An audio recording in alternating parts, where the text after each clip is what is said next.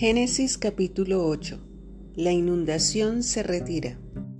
Entonces Dios se acordó de Noé y de todos los animales salvajes y domésticos que estaban con él en la barca.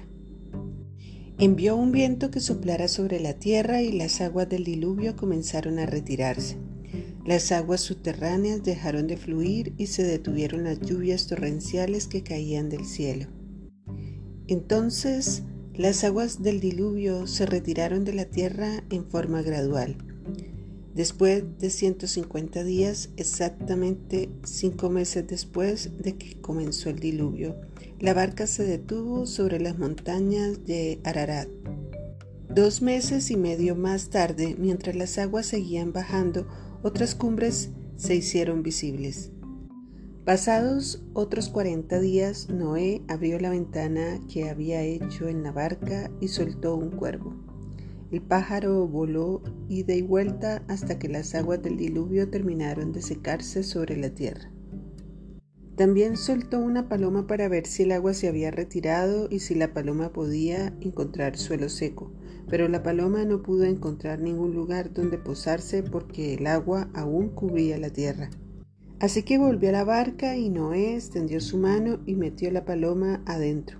Después de esperar otros siete días, Noé volvió a soltar a la paloma. Esta vez la paloma regresó a él por la tarde con una hoja de olivo fresca en su pico. Entonces Noé supo que las aguas del diluvio se habían retirado casi por completo. Esperó otros siete días y volvió a soltar la paloma. Esta vez el ave no regresó. Ahora Noé tenía 601 años de edad. El primer día del nuevo año, diez meses y medio después del comienzo del diluvio, las aguas del diluvio se habían secado de la tierra casi por completo. Noé levantó la cubierta de la barca y vio que la superficie de la tierra se estaba secando. Pasaron otros dos meses y por fin la tierra quedó seca. Entonces Dios le dijo a Noé, todos ustedes, tú y tu esposa y tus hijos y sus esposas, salgan de la barca.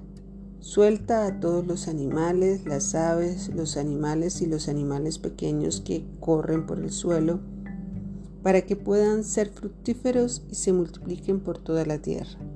Entonces Noé y su esposa, sus hijos y las esposas de sus hijos salieron de la barca, y todos los animales grandes y pequeños, y las aves salieron de la barca, pareja por pareja.